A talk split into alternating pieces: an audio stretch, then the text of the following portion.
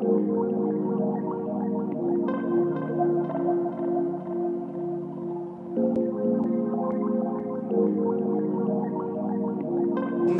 maison brûle. Et nous regardons ailleurs. Bienvenue dans Présage, le podcast qui questionne l'état de notre monde, les risques d'effondrement de notre civilisation industrielle et les façons de se préparer à vivre différemment. Je suis Alexia Soyeux et aujourd'hui je reçois Sandrine Roudot. À chaque fois que ça passe par les politiques, on perd du temps. Donc en fait, il faut désobéir aux lois, et il faut s'inventer ses propres normes et y aller. Sandrine Roudot est une chercheuse et semeuse d'utopie. Je l'avais d'abord entendue dans l'émission Demain la veille sur France Inter. C'était le 1er janvier 2017. Le thème de l'émission était Le meilleur est à venir. Elle intervenait avec Mathieu Baudin, le fondateur de l'Institut des futurs souhaitables. Depuis, j'ai fait du chemin dans ma réflexion sur l'optimisme et le pessimisme vis-à-vis de notre époque. Sandrine Roudot a étudié les freins et les leviers pour changer les comportements et elle en partage ses analyses dans son livre L'utopie, mode d'emploi. Son deuxième ouvrage, Les suspendus, est consacré à la réflexion sur les mécanismes de soumission à l'autorité, aux désobéissants et à l'engagement. Je trouve que s'engager rend heureux. Même si on n'y arrive pas, moi je me dis toujours ça, de quel côté tu veux être? Nous avons parlé de notre monde, entre tragique et sublime, d'utopie, de la tension entre pessimisme et optimisme, de la peur et du désir, de l'importance de changer de regard sur les désobéissants et du lien entre l'engagement, l'accomplissement personnel et le bonheur. Et il y a, y a ce sentiment qui est plus fort que la peur, qui est le désir d'aller de l'autre côté, le désir d'autre chose. Sandrine Roudot, bonjour.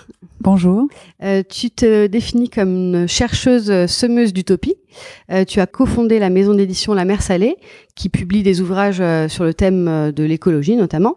Et tu as écrit euh, deux livres, Utopie mode d'emploi et Les suspendus. Euh, je voulais d'abord savoir comment t'en étais arrivé à t'intéresser à ce sujet de l'écologie et à devenir quelqu'un de, je dirais, engagé. Euh, alors, tu disais tout à, tout à l'heure que tu avais lu beaucoup de livres sur l'effondrement, etc., et que tu avais pris un choc. Mais en fait, moi, je me suis pris un choc, mais euh, il y a... c'était en 2001 quand je suis devenue maman. Euh, j'ai commencé moi aussi à lire des livres. euh, voilà, je pense qu'il y avait une petite voix qui devait me dire des choses déjà. Et, euh, vraiment, je me suis pris sur la tête. Je me suis rendu compte qu'en fait, on vivait dans un monde qui était, euh, totalement des illusions sur notre modèle, qu'il était injuste, qu'il était euh, mortifère, qui, qui nuisait. Et, euh, et donc je sortais dans la rue et je me disais mais les gens continuent à marcher normalement. Je, je comprenais pas en fait que je me disais mais on va droit dans le mur et personne le sait. Donc ça a été super compliqué pour moi. Euh, j'ai pris une première décision qui a été d'arrêter, d'arrêter. je faisais de la pub à l'époque, donc j'ai décidé d'arrêter.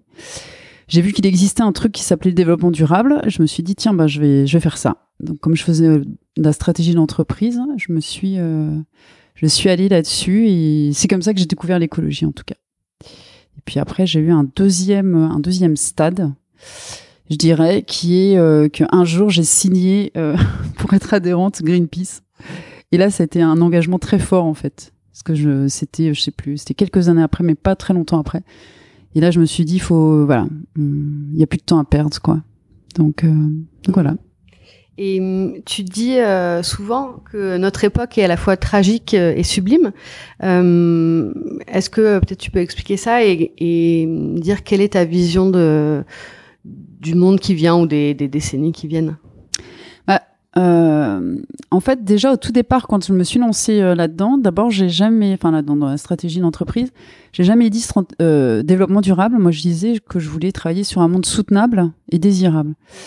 À la fois parce que durable, c'est pourvu que ça dure, alors que soutenable, d'abord, c'est le mot originel. Et l'inverse de soutenable, c'est insoutenable. Et pour moi, le monde dans lequel je vivais était, insoutenable, à la fois géologiquement, écologiquement, mais aussi en termes de philosophie et d'humanité. Et désirable, parce que pour moi, ça allait de pair. Euh, il est, pour moi, le, voilà, le monde qu'il avait inventé me paraissait, euh, me paraissait joyeux, me paraissait. euh, moi, j'avais envie de contribuer en fait à, être, à bâtir un autre monde pour mes enfants, et je trouvais ça, mais très très galvanisant. Quand je me disais voilà, moi, je suis pas sur Terre pour consommer un modèle qui est déjà arrivé.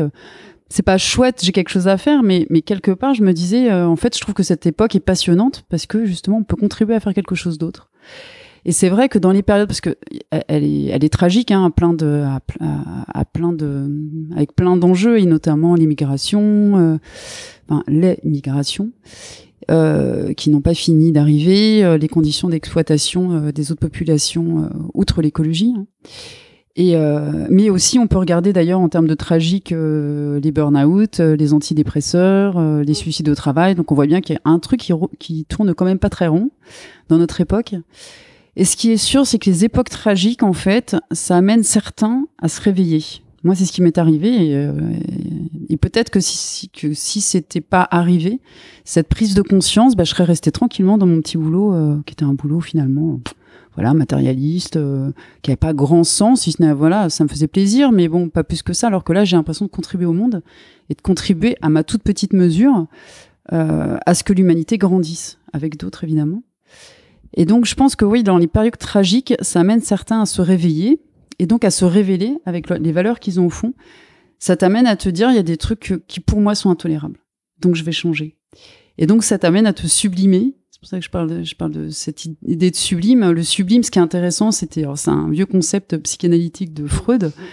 Mais euh, moi, je crois beaucoup en la résilience, à cette idée que, que voilà, les chocs nous arrivent et que et qu'on fait avec et qu'on grandit avec ça et qu'on est des gens euh, plus lumineux de par ça, qu'on a plus de puissance, plus de force. Et le sublime apporte quelque chose de beaucoup plus doux, je trouve.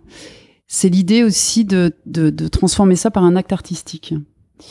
Et euh, alors ça peut être écrire effectivement. Hein, donc ça c'est une façon de sublimer les choses. C'est ce qu'explique Freud en fait. Tu sublimes ta, tes, tes, sentiments qui peuvent être euh, négatifs, comme la peur, comme la colère, par une sublimation artistique. Mais finalement, l'artistique c'est très large. Ça mm. peut être, euh, en fait, tu peux, euh, tu, tu peux, ta vie est une œuvre d'art en fait. Donc euh, tu peux, voilà. Te... Et j'aime bien cette idée-là parce que parce que je pense que dans l'engagement il y a plein de formes différentes et notamment il y a l'activisme poétique par exemple. Il y a l'humour, il y a plein de choses comme ça. pour moi, par exemple, un Guillaume Meurice, c'est un, un engagé exceptionnel, quoi. Euh, voilà, parce qu'il fait avec légèreté, etc. Et il sublime quelque chose.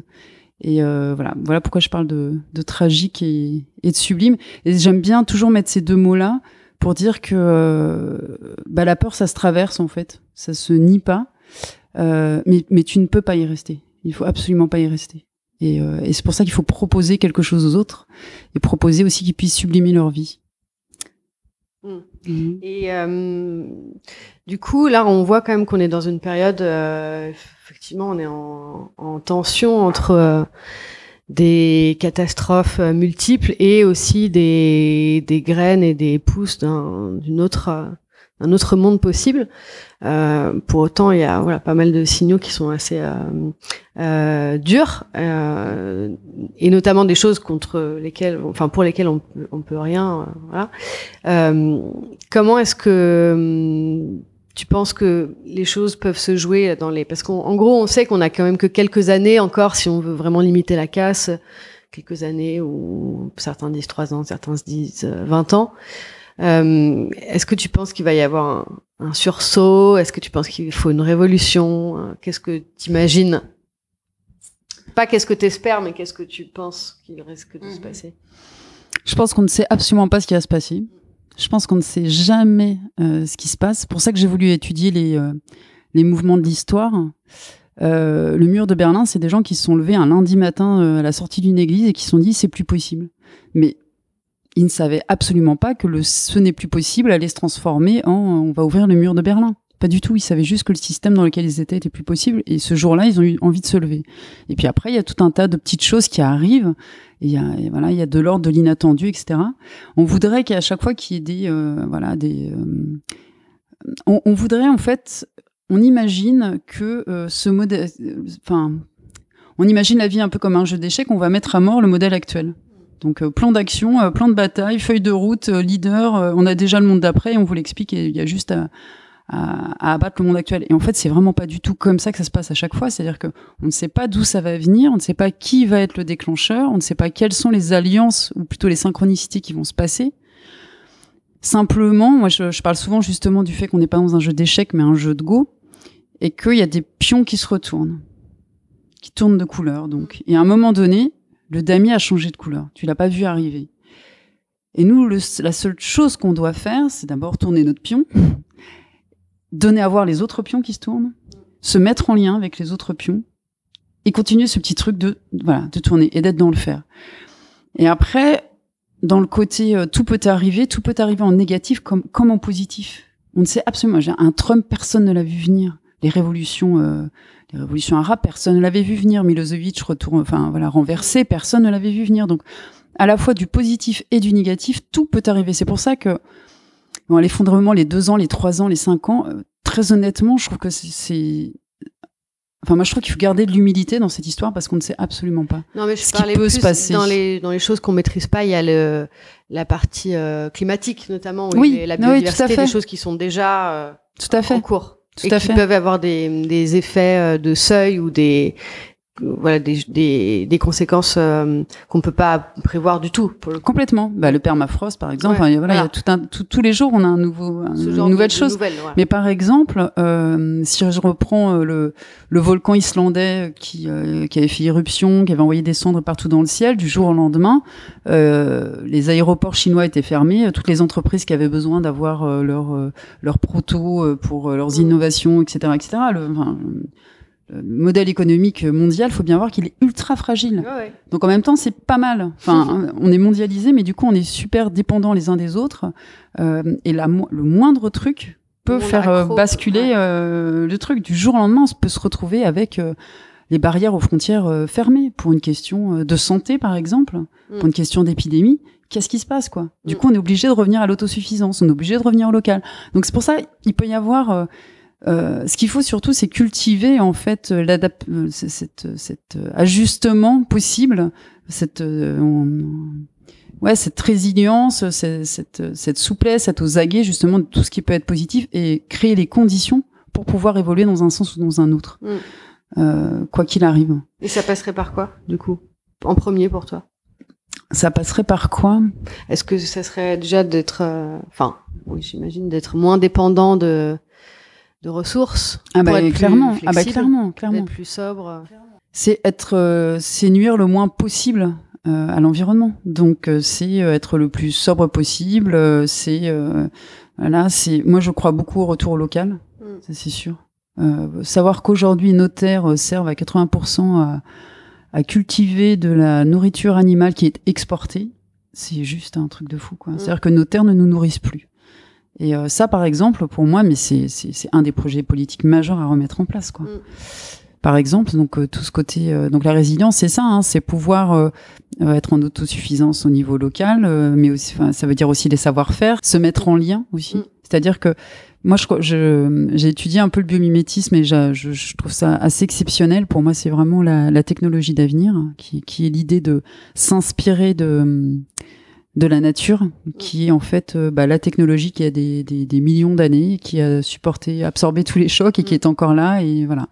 Et en fait, euh, outre l'inspiration en termes de forme, euh, donc par exemple les avions qui s'inspirent de certains animaux, euh, ce qui leur fait gagner en, en vitesse, euh, mais surtout en rapport efficacité-utilisation des ressources. Quoi. Mm. Euh, donc ça peut être ça, mais c'est aussi, et c'est ça, c'est là où le biomimétisme est aussi particulièrement intéressant, c'est sur les organisations. C'est-à-dire que le- la nature est, est organisée en écosystème, elle n'est pas centralisée du tout. C'est ce qui la rend aussi très résiliente, c'est-à-dire que la tête tombe, la tête tombe, Mm. ça peut continuer de n'importe quel endroit. Et euh, ce que fait la nature, c'est qu'elle n'a pas de cloison, mais elle n'a que des liaisons. Et donc, si un choc arrive à un endroit, par exemple, on n'a plus de pétrole, il faut pouvoir démarrer à un autre endroit. Et ça, on l'a pas préparé du tout. On n'est pas du tout résilient. Et en fait, il faut absolument préparer les- les- la diversité de solutions, avoir une biodiversité de solutions, puisqu'on ne sait pas comment le choc va arriver, de quel côté. Euh, Mm. On dit le climat, mais si ça se trouve, ça sera, ça sera les ressources, ou si ça se trouve, ça sera la Finance, santé, ouais. si ça se trouve, ça sera la pollution. On ne sait pas lequel va être le premier choc qui va être vraiment important. Et en fait, il faut impérativement pouvoir euh, avoir des solutions de rechange sur, euh, sur, sur, sur tout ce qu'on a à faire. Après, c'est quelque chose qui, est un- qui, qui regarde chacun. C'est-à-dire qu'une entreprise euh, qui fait, euh, je sais pas moi, de l'habitat doit être résiliente sur son sujet. Donc, c'est quoi mes ressources C'est quoi, c'est quoi mes déchets C'est quoi mes impacts sur l'environnement Et comment je prépare Enfin, comment je peux faire différemment pour nuire le moins possible. Donc chacun avec sa petite responsabilité. Mais c'est du ressort de chacun, mais c'est il y a aussi quand même un quelque chose de plus global et de qui doit être venir quand même. Enfin, j'ai l'impression que ça doit être aussi imposé parce que si on attend que chacun ait fait son petit sa petite réflexion pour savoir comment il allait être plus résilient, on pourra attendre longtemps, quoi. Ouais. Il y a beaucoup, il y a beaucoup d'exemples d'entreprises super qui font, des, Mmh, mmh. qui font, qui changent et tout, mais si on n'impose pas des, des, nouvelles normes, il y aura toujours une, une prime euh, au mal entre guillemets. Pour bah, l'instant. Écoute, dans l'histoire, ce n'est jamais venu des normes ni des gouvernements. Oui. Jamais. Donc en fait, moi, alors il y a deux choses. Il y a un, je ne crois absolument pas en la politique. Je pense que c'est il y a tellement de lobbies. il y a tellement de lobbies. Euh, deuxième, quand, quand, tu vois que les subventions européennes vont euh, en fait à l'agriculteur conventionnel parce mmh. qu'elles sont euh, à la fois en fonction du, du nombre d'hectares, donc pour les grandes pour les grandes exploitations, et elles vont sur l'équipement matériel et non mmh. pas sur l'équipement humain, mmh. qui est donc forcément en défaveur du bio.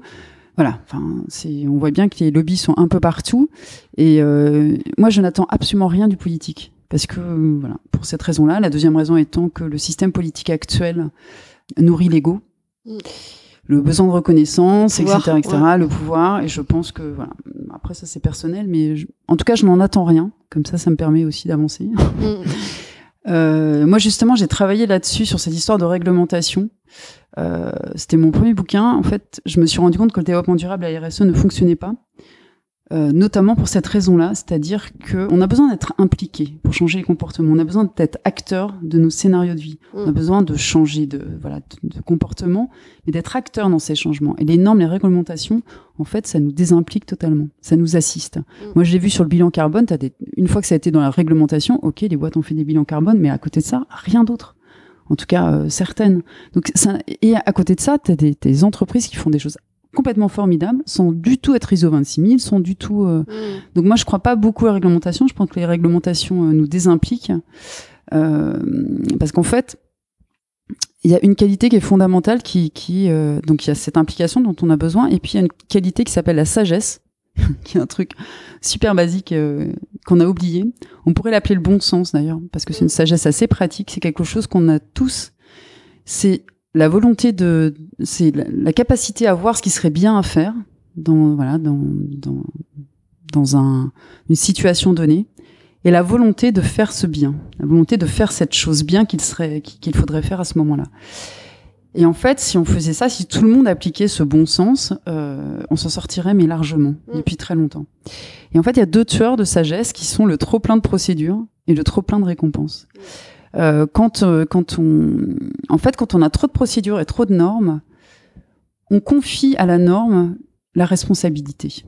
Et donc, on ne se pose plus aucune question sur nos comportements. Bah, c'est la norme. Et on le voit dans plein d'entreprises, dans les réglementations, etc. D'abord, les réglementations, euh, c'est très difficile de faire des réglementations qui fonctionnent pour tout le monde. Genre, il y a des PME qui n'ont absolument pas les mêmes contraintes que des grandes entreprises. Mm. Donc, c'est en plus, c'est assez injuste. Et en fait, on le voit, moi je l'ai vu dans des entreprises, même des PME, hein, on a procédure sur réglementation sur procédure, et à un moment donné, il vaut mieux avoir faux, mais être dans la procédure et la norme, on est sûr de ne pas se faire engueuler, alors que si on a un peu de bon sens et qu'on dit, mais attends, mais moi je pourrais imaginer ça, mais je ferais gagner un... Mais en termes écologiques, de déchets et d'économie pour l'entreprise, je ferais gagner plein de trucs. Bah ouais, mais t'es pas dans, en fait, là où on t'attend. C'est pas là où on t'attend. Je te dis, on va être ISO 26 000 exemplaires, et ça, c'est pas du tout ce qu'on t'a demandé, en fait. Et c'est tout le temps comme ça. Donc en fait, moi je ne crois pas du tout aux réglementations aussi pour ce sujet-là. Euh, et dans l'histoire, on se rend compte que le monde change non pas par les gouvernements, mais par les citoyens ou des entrepreneurs dispersés, et qu'on n'a pas besoin d'être nombreux pour le faire. Et ça, c'est un point qui est super important, c'est qu'en fait, euh, il suffit de... Enfin, je reprends souvent l'exemple des suffragettes, mais les suffragettes, elles n'étaient que 300 pour obtenir le droit de vote en Angleterre. En France, euh, c'était en Conseil national de la résistance, euh, ça a essayé de passer six fois au Sénat. Ça n'est jamais passé. Les Françaises ont attendu, mais des, je sais plus combien d'années, c'était énorme. Donc à chaque fois que ça passe par les politiques, on perd du temps. Donc en fait, il faut désobéir aux lois, et il faut s'inventer ses propres normes et y aller. Et en fait, la norme et les lois ne font que s'adapter toujours à ce que les entreprises ou les citoyens ont proposé. C'est toujours comme ça que ça se passe, et pas l'inverse. Blablacar n'existerait pas si ça avait entendu une norme ou une réglementation sur euh, l'assurance de pour qu'il y ait une assurance pour celui qui euh, qui emmène tout le monde. Mm. Il- il- ça n'existerait pas. En fait, toutes les belles euh, les voilà les, les belles innovations d'aujourd'hui sont le fait de gens qui se sont affranchis des normes et qui n'ont compté que sur eux pour inventer autre chose. À quel moment le, le système peut basculer justement par l'effet d'un petit groupe euh, de personnes? Bah, en fait, on sait pas. Si on le J'ai savait, beaucoup décevoir. Je n'ai pas, je n'ai pas la recette en fait. J'ai pas, j'ai pas le. Parce qu'il y a quand même énormément de gens qui, qui tentent aujourd'hui de. Est-ce que c'est un manque de, c'est un manque de cohésion, c'est un manque de. Alors, il y a, il y, a, il y a une chose qui est importante, je pense.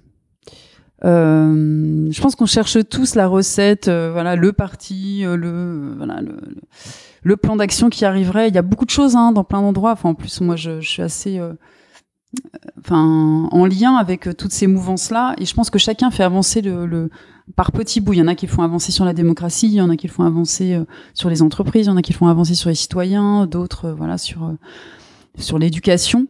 Et en fait, je pense que c'est ça, à un moment donné, c'est tout ça mis en bout à bout, donc euh, en ordre dispersé, qui va, qui va réussir à faire quelque chose. On sait, en fait, on sait jamais d'où ça va partir.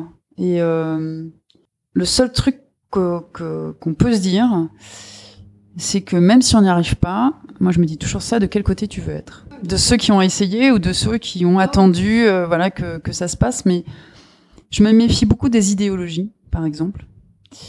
Euh, on parle beaucoup de décroissance. Je pense pas que, enfin voilà, c'est déjà une idéologie. Donc à partir du moment où c'est une idéologie, il y a des certitudes, euh, il y a des et les, encore une fois, les gens ne peuvent pas se l'approprier. Et on, on ne pourra pas, euh, euh, on ne peut pas arriver avec une théorie et que tout le monde l'applique. C'est un truc non, que mais crois pas, pas forcément trop. une théorie, mais un nouveau récit commun qui soit euh, fédérateur. Bon, alors c'est peut-être pas le bon exemple sur la décroissance, Mm. mais euh, on en parlait avec euh, une, une autre interviewée Agnès Sinaï sur la Mm. décroissance justement. Elle disait aussi que la décroissance c'est un destin, mais c'est aussi une utopie. C'est l'utopie de pouvoir vivre dans un monde de façon beaucoup plus égalitaire en partageant Mm. les ressources. Et après, c'est un mot qui est euh, qui cristallise pas mal de, de cris- crispation, disons. Mais Oui. c'est un c'est un récit euh, qui moi me paraît euh, séduisant quoi pour l'avenir. Alors moi, je le trouve pas séduisant du tout, en fait. Enfin, je, je mets toujours euh, l'un derrière l'autre, décroissance et croissance verte. Pour moi, c'est la même chose. C'est-à-dire qu'on se réfère encore à ce modèle de la croissance. Ce mot-là est encore présent. C'est ça qui, me- qui, qui me gêne. Moi, je crois qu'on a besoin d'un autre imaginaire. Je pense que la décroissance sont des... c'est, euh, sur le fond, pas de problème. Enfin, alors ça dépend lesquels, ça, ça dépend quel point. Mais euh, sur le fond, pas de problème. Évidemment, il faut de la décroissance de certaines choses et de la croissance d'autres choses aussi. Et en fait, ce qui est dérangeant, c'est que là, on met, euh, on crée des camps. Ah oui, c'est ça que je voulais dire tout à l'heure. On crée des camps. Et en fait, dès qu'on crée des camps, on met les gens, on envoie les gens dans des, dans, dans, dans, dans le coin du ring. Ils peuvent pas évoluer. Quand on dit décroissance, on dit toi qui, toi qui es dans la croissance, tu as tort. Et du coup, on peut pas faire évoluer les gens. Et, euh, et les gens ne décident d'évoluer que quand ils ont décidé. Mais il faut leur laisser la place pour ça. Et la décroissance ne laisse pas de place. La décroissance, c'est un dogme qui s'impose. Et du coup, c'est très difficile. Et tout à l'heure, ce que tu disais dans, dans comment on pourrait euh, faire émerger quelque chose, je pense qu'il y a une chose par contre qui est importante, qui est la réconciliation et l'indulgence vis-à-vis des différentes euh, des différents mouvements. C'est-à-dire qu'il y, y a toujours cette volonté de on va unifier, on veut un récit commun, etc., etc. Moi, je pense que chacun en prend un bout. Et euh, par contre, ce qui est important, c'est euh, contre qui on se bat. Et je crois qu'on se bat tous contre les mêmes. Et la décroissance, euh, que ce soit la décroissance, que ce soit Cyril Dion, que ce soit, on est tous sur les, les, les conspirateurs positifs, on est tous sur le même truc. Et en fait, on a tendance à s'opposer les uns les autres. Et en fait, moi, je milite beaucoup pour ça, pour dire, mais en fait, euh, contre qui on se bat, quoi Bienvenue tout le monde, bienvenue à ceux qui viennent du dernier moment. Oui, bah voilà, on, euh, on a son déclic quand on a son déclic, et c'est pas très grave.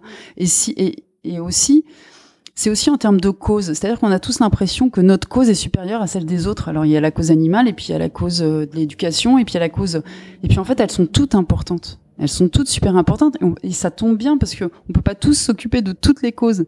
Donc tant mieux. Bah, Moi, à chaque fois que voilà, quand je vois des gens qui, qui sauvent des réfugiés, dans, dans, enfin, des migrants dans, dans les Alpes, mais, mais merci quoi. Merci parce que ça, moi, moi, je, je voilà, ça, ça, me tord les, ça me tord le ventre, mais c'est pas de ça dont je m'occupe prioritairement. Et je pense que chacun aussi, il faut, il faut qu'on, euh, il faut avoir cette humilité de se dire, on en prend chacun un bout, et, et puis après, quand, quand est-ce que ça bascule Tu vois, moi, je, je pense souvent à la fin de l'esclavage. J'en parle souvent. C'est, on a basculé dans une nouvelle ère. Enfin, un des grands basculements d'histoire, c'est quand même celui-là. Et, euh, et là, pour le coup, c'était une utopie. C'est que la fin de l'esclavage, ils se sont dit, enfin, je sais pas si t'imagines, à l'époque, le système économique était totalement lié à ça. Donc les premiers abolitionnistes, bonjour, quoi. Ils sont, euh, pas été mieux accueillis que nous aujourd'hui, quoi. Ça c'est clair. Tout le commerce, toute l'industrie tenait là-dessus, quoi. Et, euh, et à un moment donné, il y a des gens qui se sont levés, ils étaient en minorité, c'était des utopistes qui ont dit, maintenant c'est l'esclavage, il est terminé. On veut l'abolition radicale de l'esclavage. Et ça c'est l'autre truc, on ne veut pas un esclavage responsable, on ne veut pas une petite transition esclavagiste. Et ça c'est pour ça que moi je milite pour l'utopie et non pas le développement durable, c'est que mais c'est légitime c'est légitime. On va, c'est, enfin, c'est pas la moitié de coup de fouet. De même que la pollution, c'est là où je, pour rejoindre la décroissance, mais c'est, c'est, de même que la pollution. La pollution, on dit c'est 45 000 rien que la pollution de l'air, 45 000 morts par an en France. Et donc on s'en accorde combien pour être content? On se dit quoi? Allez, on va baisser de 25% le CO2 et puis euh, oh, ouais quoi, on en a plus que 30 000. Donc c'est quoi le, les, donc euh, voilà les dégâts, les, les dommages collatéraux, c'est 30 000, mais mais c'est totalement intenable philosophiquement. Et en fait, c'est ce qu'ils se sont dit. Ils ont dit, OK, ça c'est intenable. Ils n'ont pas fait transition développement durable, etc. Ils ont dit, c'est intenable, c'est zéro. Et si c'était venu des gouvernements, jamais aucun gouvernement n'aurait fait ça. Jamais aucune norme, jamais aucune réglementation, ça n'arrivera jamais comme ça. Et on peut vraiment faire le parallèle avec aujourd'hui, puisqu'on exploite totalement la planète, on crée des morts, on crée des, des, miséreux. Enfin, donc on peut vraiment faire ce parallèle. Aucun problème quand on me dit euh, comparaison n'est pas raison. Moi, j'ai aucun problème à faire ce, ce- cette comparaison-là. Il y a des migrants qui meurent dans nos montagnes, donc vraiment, euh, voilà, on peut faire la comparaison. Et en fait, à partir du moment où ils ont dit euh, l'abolition de- l'esclavage est aboli, eh bien là, la machine à vapeur a pu être développée. Elle était dans les cartons, mais elle attendait ce, ce point de bascule, il a été là. Et ça, ça a été un nouveau paradigme. Il est venu de la fin de l'esclavage, personne ne l'attendait là. Donc euh, ça peut venir de et à partir de là, effectivement, bah, c'est ce qui s'est appelé euh, l'ère industrielle. La machine à vapeur, ça a été euh, voilà le début de l'ère industrielle. Et aujourd'hui, on ne sait pas d'où ça viendra. Ça viendra peut-être de, de la décision d'abolir la pollution. Ça pourra venir de, de, de la cause animale. Ça pourra venir de tout un tas de choses. Peut-être c'est euh, l'éducation, on arrête l'école. J'en sais rien du tout. J'en sais rien du tout, mais mais je fais confiance en fait au, au fait qu'à un moment donné, il y a une cause qui va parler, il y a un récit qui va parler. Euh, l'écologie n'a totalement voilà loupé le coche là-dessus hein, l'imaginaire de l'écologie. Moi j'interviens beaucoup sur le j'essaie d'infiltrer en fait des milieux. Et par exemple j'infiltre le milieu euh, numérique parce que j'ai travaillé sur ce sujet euh, j'essaye en fait de faire travailler ensemble le numérique l'écologie et euh, enfin le- les enjeux d'un monde soutenable et, euh, et le collaboratif et je pense que ces trois milieux le jour où ils ont décidé de travailler ensemble alors là on va dépoter quoi Euh, Est-ce que tu penses que la question de l'optimisme ou du pessimisme est encore euh, pertinente euh, aujourd'hui? J'ai appelé, mon livret suspendu parce que je pense qu'il n'y a pas d'opposition à ça et qu'il faut, enfin, il me semble en tout cas que, la- que le bon niveau c'est d'être suspendu entre l'indignation et l'émerveillement, entre le pessimisme et l'optimisme. C'est-à-dire que euh, on a besoin d'être clairvoyant, clairement. Un utopiste, c'est quelqu'un de lucide qui justement est extrêmement lucide sur les conséquences du monde dans lequel, il, vit. Et en même temps, tu ne peux pas créer de la, de la peur et de la culpabilité chez les gens. Donc en fait, il faut aussi euh, donner une porte d'espoir. Sinon, c'est le cerveau reptilien, c'est l'attaque du messager, c'est immobilisme, c'est je ne fais rien. La peur ne déclenche aucune action, mais aucune. Elle déclenche de la vigilance, euh, elle déclenche euh, voilà des choses, mais elle déclenche pas, euh, elle déclenche pas l'action. Et, euh, et donc il faut donner à chaque fois une porte aussi pour donner aux gens euh, la possibilité de sortir de cet état de sidération. Et on peut traverser ça, là, le, le, le- pessimisme, enfin la lucidité, euh, quand on, à la fois on voit des, des possibilités d'action et des possibilités de mise en lien. Et l'autre chose, c'est donc d'être suspendu entre voilà cette indignation, puisque c'est tout, tout le côté pessimisme. Moi, moi, je, je passe constamment de l'un à l'autre. Hein. Donc l'indignation parce qu'il y a des choses insoutenables, il faut le redire, il faut les mettre en lumière parce qu'il faut que, que, que, ce qui est insoutenable, euh, ça ne passe plus. Euh, voilà, que ce soit. Euh, moi, je, je, pense que c'est encore pas assez politiquement incorrect. C'est-à-dire mm. que voilà, il y a des boîtes qui font des choses euh, pas bien, bah, il faut le dire, faut voilà, faut le montrer. Euh, et inversement, il faut aussi montrer. c'est pour ça que je parle d'émerveillement. Il faut aussi montrer tout ce qui se passe de positif mais sans être naïf. Hein, c'est pour ça qu'il faut toujours l'indignation, euh, parce que montrer que euh, l'émerveillement, que les nouvelles actions, que les nouvelles initiatives, c'est un peu l'opium du peuple. Mm. C'est, vous voyez, ça, ça change.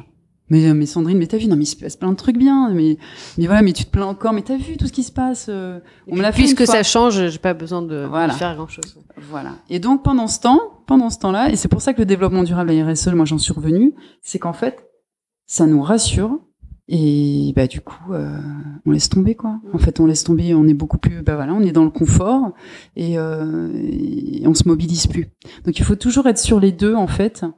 Et il y a une autre raison aussi pour ça, c'est que on ne t'écoute avec tes vigilances, avec tes, tes, tes warnings en disant attention, euh, tu vois, quand tu reviens sur Facebook à dire ah le secret des affaires c'est important, hein, euh, ah il y a ça, euh, on ne t'écoute que si par ailleurs c'est quelqu'un qui apporte aussi de temps en temps de l'espoir, mm. montre les choses. Donc il y a ça aussi. C'est-à-dire qu'il faut... on est tous inspirateurs les uns des autres, en fait. Et, et c'est important aussi de montrer que le que le que ce qu'on propose, que, que nous les alternatifs, etc. que le monde qu'on propose, c'est un monde qui est, qui est joyeux, qui est déterminé. Euh, voilà, le militantisme grincheux, ça n'a jamais, ça n'a jamais marché, quoi. Mm. Et, euh, alors moi, je, j'ai un côté très pragmatique, c'est-à-dire que c'est pas, c'est pas une question d'éthique, de valeur, de, de voilà, il y a des, enfin, quand je parle de réconciliation, je parle notamment des gens euh, qui se sont beaucoup battus. par exemple, pour le bio, c'est, souvent on parle de voilà des militants qui sont un peu, voilà, les militants un peu sacrificiels, en train de mais, euh, mais on peut les comprendre aussi. Ça fait des années qu'ils disent des tas de trucs, qui s'en prennent plein la tête, qui sont dénigrés, qui sont donc euh, donc euh, voilà indulgence pour eux et gratitude quoi. Parce que mais mais heureusement, enfin c'est heureusement qu'ils ont été là depuis le début. Enfin sur le bio c'est une évidence. Mm. Et aujourd'hui c'est vrai qu'on a besoin de gens euh, qui nous montrent des formes d'engagement qui a priori ne sont pas engageantes. C'est-à-dire voilà qui peuvent être légères, qui peuvent être zappeuses, qui peuvent être peu importe parce que chacun va emmener un petit bout de son temps, un petit bout de son truc. Euh, on, est dans des formes d'engagement beaucoup plus euh, libres, je dirais, et diverses. Et c'est vrai que bah, les anciens peuvent paraître, euh, mais en fait, il faut les raccrocher, il faut qu'ils faut qu'ils reviennent, il faut qu'ils restent aussi, et, ou qu'ils se reposent parce qu'ils ont donné énormément. Mais voilà, c'est pour ça que le côté et en fait le l'optimisme le, comme le pessimisme pour moi sont de l'inaction. En fait. Être fondamentalement optimiste c'est ça, ça justifie une action et être fondamentalement pessimiste aussi quoi. Mm. Donc euh, faut arriver à jouer avec les deux quoi. Pas facile tous les jours. et hum, euh, tu as étudié les mécanismes de frein et les leviers pour euh, modifier les comportements euh, et c'est ce dont tu parles notamment dans euh, l'utopie mode d'emploi. Est-ce que ben, tu pourrais parler un peu de ça? Quels sont ces freins justement et qu'est-ce qui pourrait les lever On en a déjà un peu parlé, mais euh, bah, le premier, c'est, euh, enfin, un des premiers, c'est la peur. Ça, c'est clair. C'est vraiment, euh, c'est, c'est, euh, c'est Pascal Pi qui dit l'homme est un grand singe qui n'abandonne pas la branche sur laquelle il est assise avant de pouvoir attraper l'autre. Mm. Et on, on, est vraiment là-dessus. Et la peur, c'est, clairement, il faut impérativement la traverser. Et comme elle est associée à la culpabilité, enfin, le pire, mm. c'est qu'elle il y a la culpabilité. Moi, j'ai mis du temps à comprendre. Euh, je me disais, mais attends, j'ai juste sorti un vin bio et, euh, je... et je me prends des remarques. Euh, j'ai rien dit, quoi. J'ai rien fait. Sauf que, en fait, mon comportement, qui je suis, rien qu'avec cette bouteille de vin, un miroir, et voilà, renvoie à l'inaction. en fait, je renvoie quelque chose qui est qui, qui es-tu pour me donner des leçons mm. Ce qui n'est ce qui n'est pas le cas. Il faut bien comprendre qu'il se passe des choses très compliquées Et, et pareil, c'est compréhensible parce qu'en fait, euh, la culpabilité pendant tout un moment, je me disais mais mais comment comment les gens peuvent voilà peuvent acheter un diesel mais pour leurs enfants, je me disais j'ai les mêmes valeurs. Enfin, je dis voilà j'ai des gens que je connais qui ont les mêmes valeurs que moi et, et pour autant on n'a pas les mêmes actions. Et je, je suis bien persuadée qu'ils aiment autant leurs enfants que les miens quoi. Donc euh, je, je comprenais pas. Et en fait, à un moment donné, je me suis dit mais mais en fait si, c'est-à-dire que personne ne peut vivre avec cette idée que, que, que on nuit à la planète de nos enfants. Donc, soit tu as décidé d'agir, soit tu, tu nies cette, ce- cet aspect. Voilà. Donc, tu ne peux pas vivre avec. C'est ce qu'on appelle la dissonance cognitive. Et ce qui se passe très souvent, et moi je me suis rendu compte de ça, c'est que j'avais des gens euh, qui étaient assez agressifs, hein, et que très souvent, ceux qui étaient très agressifs, c'est des gens qui étaient très convaincus par ailleurs. Mm. Et qu'en fait, ils étaient en pleine dissonance cognitive parce que leurs actions n'étaient pas en lien avec leurs convictions, Mm. et notamment dans le travail. Et, euh, et ça, ça m'a beaucoup apporté parce que là, du coup, ben, ça m'a aussi amené à être plus indulgente et à ne pas mettre les, positions, les gens dans cette position-là. Parce que c'est une position super inconfortable, donc dont rien ne sort. Donc, euh, donc ça, c'est les- premiers trucs. Euh, Il y a ce que je te disais tout à l'heure sur le fait d'être euh, désimpliqué. Euh, tout ce qui nous, nous, nous rend consommateurs d'une solution. C'est terrible. Donc le côté confort. Après, euh, et du coup, il y a un sentiment qui est plus fort que la peur. Euh, ah si, il y en a un autre aussi qui est super important, qui est peut-être le plus difficile, qui est le sentiment d'impuissance. Alors celui-là, il est terrible hein, parce que voilà, c'est mondialisé, euh, et puis c'est les lobbyistes, tout ce que j'ai parlé tout dont j'ai parlé tout à l'heure, qui fait super flipper. Euh, donc on n'y arrivera pas, et puis on n'est rien, et puis euh, voilà. Et, et puis t'as vu, la majorité, on n'a rien à faire, etc., etc. Et euh, donc ça, c'est super dur à, à lever le sentiment d'impuissance. Il est beaucoup nourri par les gens qui ont tout intérêt à ce que ça ne change pas, forcément. Et donc c'est là où il faut faire très attention. C'est pour ça, je- j'ai beaucoup appris sur les réseaux sociaux, notamment. C'est pas parfait les réseaux sociaux, mais ça apprend beaucoup euh, sur quoi partager et euh, ne pas trop assommer. Parce qu'il y a un moment donné où t'en viens à, à faire un truc qui est mais mais de toute façon, mais voilà quoi, c'est terrible quoi. Donc euh, donc il faut toujours montrer là où ça se fissure en même temps, là où il y a il peut y avoir euh, des choses. Et puis on a t- on l'a tous régulièrement le sentiment d'impuissance. Enfin, moi je l'ai euh, régulièrement, on l'a tous et en fait il faut arriver à se soutenir les uns les autres dans ces moments-là. C'est- toxique comme euh, sentiment. Ouais, ouais, c'est hyper difficile. Et, euh, et, et encore une fois, en fait, que ce soit la peur, que ce soit le sentiment d'impuissance, on s'en débarrasse euh, en reprenant confiance en nous. Et, et ça se fait beaucoup dans le collectif. Euh, et notamment pour traverser la peur, on dépose nos peurs ensemble. Donc c'est tous les projets, c'est pour ça que tous les projets collaboratifs, par exemple, moi j'ai monté un atelier de réparation, justement quand j'écrivais ce bouquin-là, j'ai essayé de lancer cette histoire et, euh, et j'ai appris énormément et j'ai pris confiance énormément par le fait de monter quelque chose avec des gens que je ne connaissais pas, Mm. avec des compétences différentes. Et là, tu te dis, ah, on gère un bout du monde ensemble en fait.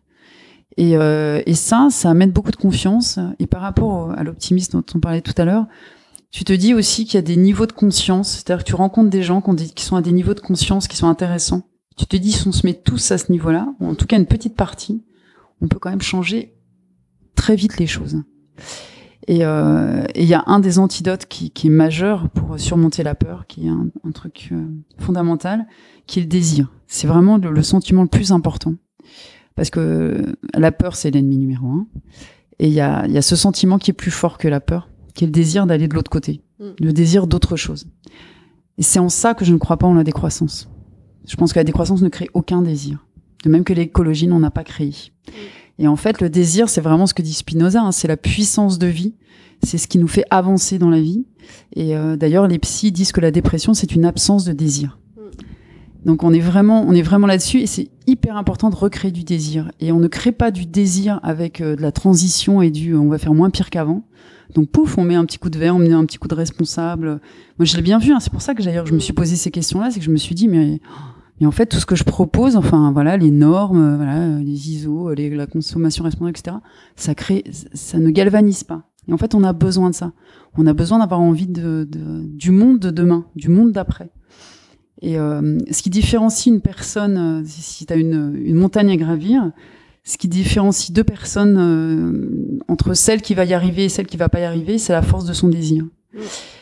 Et euh, parce qu'en fait, tu évalues la hauteur des obstacles à la hauteur du désir que tu as d'aller en haut. Si tu as vraiment envie d'y aller, tu vas trouver que c'est pas grand-chose. Et inversement. Et donc c'est très important de, de créer du désir de, voilà de, de, pour aller euh, de l'autre côté. Et, et l'abolition de l'esclavage, c'est ça, c'est-à-dire que c'est euh, euh, on n'est pas en train de dire, enfin voilà, le, il se serait jamais battu pour un esclavage responsable, pour réduire les coups de fouet par deux. Tu, tu te bats pas pour des miettes de dignité, ça va quoi. Par contre, tu te bats pour un autre monde. Et, euh, et c'est là où c'est, enfin, le désir pour moi, c'est, c'est, c'est l'élément majeur. C'est euh, Et qui alors pourrait euh, faire se propager ce désir et construire cette euh, cette vision à grande échelle, je veux dire, parce que tout le monde peut avoir euh, des projections d'un monde meilleur, mais peut-être besoin d'un collectif. je sais pas, je pense qu'il y en a à plein d'endroits. Euh, moi, je puise euh, à chaque fois. euh, par exemple, ma voix m'a créé du désir sur la démocratie. Le film Demain a créé énormément de désir dans, auprès des gens. Euh, je reviens toujours à cette histoire d'ordre dispersé. Moi, je, je- euh, évidemment, je rêve que ma voix euh, soit au pouvoir et, euh, et que du coup, voilà, on ait ce désir, donc euh, qui sont des citoyens, donc euh, où, où on voterait chaque loi. Mais je ne sais pas comment ça va arriver. En tout cas, il y a des gens qui créent du désir sur tout un tas de sujets. Le biomimétisme, pour moi, crée du désir, par exemple. On serait la première nation à investir vraiment dans le biomimétisme. Euh, tu vois, quand on parle de, de hasard, moi je rêve en fait de hackers qui euh, déplaceraient toutes les, tous les investissements et toutes les subventions euh, du mauvais camp vers le bon. Voilà, bah ça, ça changerait mais complètement la donne. Donc il suffit de, je sais pas moi, tu, tu vois, l'Islande, ils ont lâché, laissé tomber les banques quand il y a eu la grande, la grande crise financière. Ils ont été un des seuls pays à le faire. Ils se portent très bien. Donc voilà, il peut y avoir des choses comme ça euh, qui et ça crée du désir. Les gens tout d'un coup se sont dit, euh, ok, ça y est, c'est nous quoi, c'est people power maintenant, ça y est, on, on repart. Comment est-ce qu'on peut faire plus de de place pour la désobéissance euh, aujourd'hui? Ça c'est super important. C'est- l'élément majeur en fait. Euh, c'est vraiment de changer de regard sur les désobéissants. Mm. Euh, les désobéissants sont extrêmement mal vus alors que c'est toujours eux donc euh, qui ont qui ont changé l'histoire. Et de l'importance d'ailleurs de, de propager la désobéissance, de la rendre acceptable. Moi, c'est pour ça, je sais que quand euh, on me demande d'intervenir sur la désobéissance, je sais que je vais un en carton. Non, mais c'est vrai. Hein. Alors, j'écris sur l'utopie, j'écris sur la désobéissance. C'est la, c'est perçu comme de la provocation, alors que ça en est pas du tout. Mais parce que ce sont des sujets qui dérangent. Je veux dire, la radicalité, l'utopie, c'est la radicalité. hein. Quand je te dis euh, abolition radicale, c'est ça. Ça vient de Racine. Radical n'a jamais, n'est- n'est jamais venu de violence, par exemple, tu vois. Et désobéissance, c'est pareil, c'est la désobéissance aux lois. Et donc, en fait, ce sont des gens qui contestent le présent. Donc, ce sont des gens qui disent, là, quelque chose est intolérable et pourtant vous le tolérez. Donc ça, c'est hyper dur à, à, à entendre. On ne peut pas entendre aussi ça. Parce que c'est difficile à entendre parce que ça renvoie aussi à ce que, Oui. ce que chacun fait. quoi. Ça veut dire, ça Ouais. veut dire, vous, vous êtes en train de tolérer l'intolérable. Mm. Donc ça, c'est mais euh, c'est impossible d'entendre ça. Donc on a du mal, et donc ce sont des gens qui contestent le présent, et c'est-à-dire qui contestent notre modèle dans lequel bah, on est tous complètement impliqués, pour lequel on a tous fait des sacrifices, euh, qui est une idéologie dans laquelle on croit. Les croyances, c'est ce qu'il y a de pire. Tu vois, on n'arrive même plus, on n'arrive même pas à appeler un modèle autrement que croissance verte, parce qu'on veut pas lâcher le mot croissance, quoi. C'est un truc de fou. Et en fait, les désobéissants sont des gens aussi qui remettent en cause l'harmonie. Euh, enfin, l'illusion, l'illusion que tout va bien. Allez, quand même, ça va à peu près, quoi. L'illusion euh, du confort. Même quelqu'un qui peur en burn-out est un peu un désobéissant à ce qu'on attend de lui. Et euh, déjà, il crée quelque chose, il crée un malaise. hein. Et, euh, et c'est vrai que les désobéissants, en fait, tu vois, les suffragettes, c'est un truc de fou quand même. Les autres femmes leur crachaient dessus. Je te dis, comment c'est possible? Bah ouais, c'était des traîtres à l'harmonie familiale. De même que les résistants étaient des traîtres à la na- nation. De même qu'aujourd'hui, bah, les, les écolos sont des traîtres à la croissance. Et en fait, c'est, pour moi, c'est extrêmement important parce que je crois que les désobéissants sont un rempart à la violence.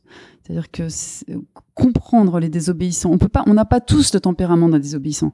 C'est, voilà, c'est, c'est particulier. Il faut, faut avoir euh, le courage d'être en dehors de la norme. Il faut avoir ce tempérament particulier, voilà, d'être plutôt euh, en lien avec son humanité, de vouloir défendre ses valeurs. Euh, ce sont des gens qui, voilà, pour qui la loi est moins importante que la loi de l'humanité ou, que leurs valeurs. Donc c'est pas donné à tout le monde. Mais par contre, moi je prêche pour euh, leur accorder le bénéfice du doute, quoi. C'est-à-dire que comme l'histoire a toujours changé avec ces gens-là, voilà, changeons le regard sur eux, euh, parlons-en. Tu vois, quand sur les réfugiés, par exemple, sur les migrants, il y a des, des, des, des, des policiers, en, je crois que c'est en Belgique, euh, qui ont qui, voulaient faire une action à la Gandhi, donc désobéir, parce qu'ils trouvaient que les ordres qu'on leur donnait de d'évacuer, de faire des rafles, comme ils disaient, dans les squares euh, de migrants, ils trouvaient ça insupportable. Je l'ai vu dans un article en France par contre, on voit toutes les violences faites par euh, les, euh, les, policiers à Calais, etc. Euh, c'est bien de montrer ça, mais ça serait bien de montrer ceux qui se posent la question de désobéir. Ça donnerait peut-être des idées à ceux de Calais. Et, euh, voilà. Et en fait, on n'en parle pas assez des désobéissants. Et le problème, c'est que si on n'en parle pas, il y a un moment donné où les désobéissants en auront marre. Et c'est là où commence à arriver la violence, en fait. Et euh, si dans ton livre, tu fais la, dans ton livre Les Suspendus, tu fais la, la distinction entre les résistants et les refusants. Euh, c'est aussi intéressant, je pense, pour notre euh, période. Est-ce que tu veux bien euh, expliquer ce que tu veux dire par là? Ouais. Alors les refusants, c'est, je me rendais pas compte à quel point. Enfin, si ça m'avait, ça m'avait, ça m'a donné beaucoup de pistes quand j'ai écrit. Mais depuis qu'il ait lu ce livre, j'ai beaucoup de retours sur sur sur ce terme-là. En fait, parce que ça donne une une autre porte pour plein de gens. En fait, les refusants sont des gens euh, qu'on a identifiés pendant la Deuxième Guerre mondiale. Donc les résistants, ce sont des gens qui sont, eux, euh, qui veulent changer le modèle actuel, en mettre un autre à la place. Ce sont des idéalistes, euh, sont des gens euh, voilà, assez courageux qui font du prosélytisme, ils veulent que les autres les suivent, et ils pensent que leurs actions vont changer les choses. Mm. Les refusants sont des gens euh, qui n'ont pas d'idéologie particulière, qui ne veulent pas changer le système, euh, qui ne essayent de convaincre personne, euh, et puis qui ne pensent pas que leur action va changer quoi que ce soit. Par contre, ils se disent moi je fais pas ça à un autre être humain. Euh, c'est des gens comme ça qui ont réussi. Alors, par exemple, les justes pendant la guerre qui cachaient des juifs en étaient. Euh, on peut parler aussi de Schindler, euh, qui est assez connu. c'est quelqu'un qui profitait finalement du système nazi, puisqu'il était dans un appartement réquisitionné d'un juif fortuné. voilà, il, il, avait des contrats avec avec les nazis, mais il a sauvé tout un tas de gens parce que il trouvait inhumain de les envoyer dans les chambres à gaz. Et c'est intéressant parce que ces gens-là, on arrive à fissurer ce manichéisme des, de, du t'es soit résistant, soit collabo. Il y a une autre porte. Ou victime, voilà. Et donc c'est intéressant. Ils sont aussi importants que les résistants. Euh, puisque de même que, que, que les, les, spectateurs passifs sont aussi néfastes que les bourreaux. Et, euh, et c'est intéressant de les remettre parce que du coup, on augmente le nombre de gens qui peuvent nous aider à sauver le monde. Euh, beaucoup de gens, du coup, m'ont écrit en me disant, en se voyant comme des refusants, parce que le résistant et la, et la, la figure du héros peut être assez euh, impressionnante. Mm. Et euh, alors que celle-là, elle est beaucoup moins. Et ils disent un truc moi qui m'a qui m'a beaucoup servi euh, quand j'ai lu en fait tous les les, les, les ce que disaient les justes notamment. Ils, ils ont eu une parole qui était très belle. Il y en a un qui a dit, euh, quand on leur dit vous êtes des héros, euh, et c'est la même chose hein, quand tu demandes à un pompier ou quand tu demandes à un médecin euh, qui, euh, euh, voilà, qui soigne des migrants, ils vont dire mais mais je suis pas un héros. Enfin, ça va de soi. Et en fait, cette cette expression là, elle est fabuleuse. Ça va de soi. Ça veut dire que ça vient de soi. C'est évident parce que c'est c'est en soi en fait. On sait que ça, on peut pas faire ça, un être humain. De même qu'on peut pas faire ça la planète. Moi, c'est ce qui m'est, c'est ce qui m'est arrivé quand je, ça m'est tombé dessus tous ces livres et tout ça, ça m'a paru d'une évidence totale. Je pouvais plus, je, je, pouvais plus agir comme avant. Mm. Ça allait de soi. Et à chaque fois qu'on me dit oh là tu fais plein de trucs et tout, je dis mais non en fait, je, je, je fais que des trucs qui me paraissent évidents. Et, euh, et donc ça vient de soi. Mm. Et le truc d'après, c'est qu'il en va de soi. C'est-à-dire que quand on, on, commence à être touché par quelque chose, on peut pas le mettre sous le tapis. Si moi, quand j'avais lu tous ces livres où euh, je m'étais dit bon ben ok j'ai compris ça mais je continue à faire ce que je veux mon métier d'avant. J'en aurais souffert toute ma vie. Et c'est comme ça d'ailleurs qu'arrive un certain nombre de, de burn-out en tout cas une partie. C'est qu'en fait on ne peut pas on peut pas renoncer à ce que ce que notre cœur est en train de nous dire. Euh, quand ton cœur est en train de te dire euh, la planète va mal et t'y contribues et que ça devient tellement une souffrance t'es obligé de faire quelque chose en fait. C'est une évidence ce n'est jamais vécu comme un courage, jamais, jamais. Pour euh, finir, euh, comment est-ce que tu cultives la joie dans ta vie avec euh, toutes ces toutes ces préoccupations? Eh ben, en fait, justement, j'étais contente parce que quand, quand je me suis tombée sur cette histoire de ça va de soi, c'est là où on voit que la rencontre, et c'était la deuxième question que j'avais pour mon bouquin, Les Suspendus, c'était de, de, voir le lien entre le bonheur et l'engagement. Mm. Parce qu'en fait, quand on, quand on s'engage, finalement, on s'engage au plus proche de qui on est. Et en fait, la joie, mais elle arrive, mais tout de suite, quoi. Moi, j'ai eu des moments de joie, euh, j'en ai tout le temps. Euh, je trouve que s'engager rend heureux. Parce qu'en fait, ça permet d'accomplir qui on est au fond euh, d'être au plus proche de nos valeurs, d'être au plus proche de ce qui est important pour nous, et en même temps de contribuer à la grande marche du monde. Et en fait, cet endroit-là, c'est notre endroit. C'est l'endroit où on accomplit sa vie. Euh, il se fait très naturellement et effectivement, euh, la joie, je crois pas qu'elle se cultive, je crois qu'elle jaillit, qu'elle est, qu'elle est totalement euh, impossible à contrôler et effectivement elle arrive dans les moments où tu es au bon endroit. Mm. le bon endroit pour toi, c'est l'endroit où tu es le plus proche de qui tu es, où tu t'engages pour un quelque chose qui te dépasse. Et moi je crois qu'on vit pas hors sol et ni voilà, oui, on vit avec les autres et, et on peut pas vivre hors soi non plus, c'est-à-dire qu'on peut pas vivre à côté de qui on est vraiment. Et euh, après la joie, on peut la cultiver aussi et ça c'est euh, du coup j'ai essayé de travailler sur une hygiène de vie parce que c'est cette histoire aussi de, de, Parfois, on est à fond.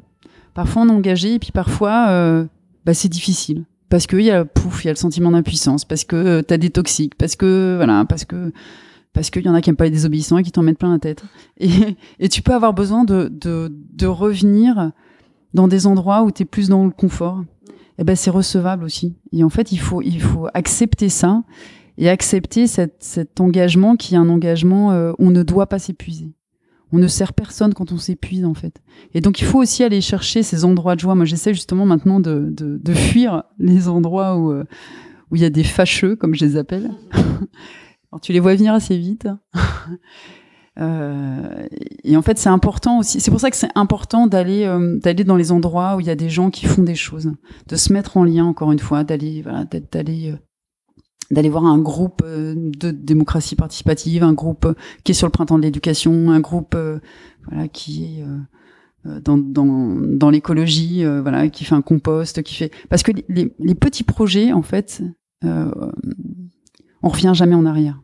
C'est-à-dire qu'on rencontre d'autres gens qui vont mettre en lien sur d'autres choses, qui vous donnent d'autres portes, qui vous inspirent d'autres choses, et on avance et on avance et on avance, et c'est que du bon en fait. Donc voilà. Merci beaucoup Sandrine. Merci. Merci beaucoup à Sandrine Roudot pour notre conversation et merci à vous tous pour votre écoute et votre soutien. Pour soutenir Présage, vous pouvez partager les épisodes, vous abonner sur votre plateforme préférée et me mettre 5 étoiles sur iTunes. Ça permettra à d'autres personnes de découvrir le podcast plus facilement. Présage est un podcast indépendant. Le générique est un extrait du morceau L'eau de Sabrina Bellawell mixé par Paloma Colombe. Vous pouvez retrouver des liens et des ressources pour approfondir tous les sujets dont on a parlé sur le site présage.fr. À très vite!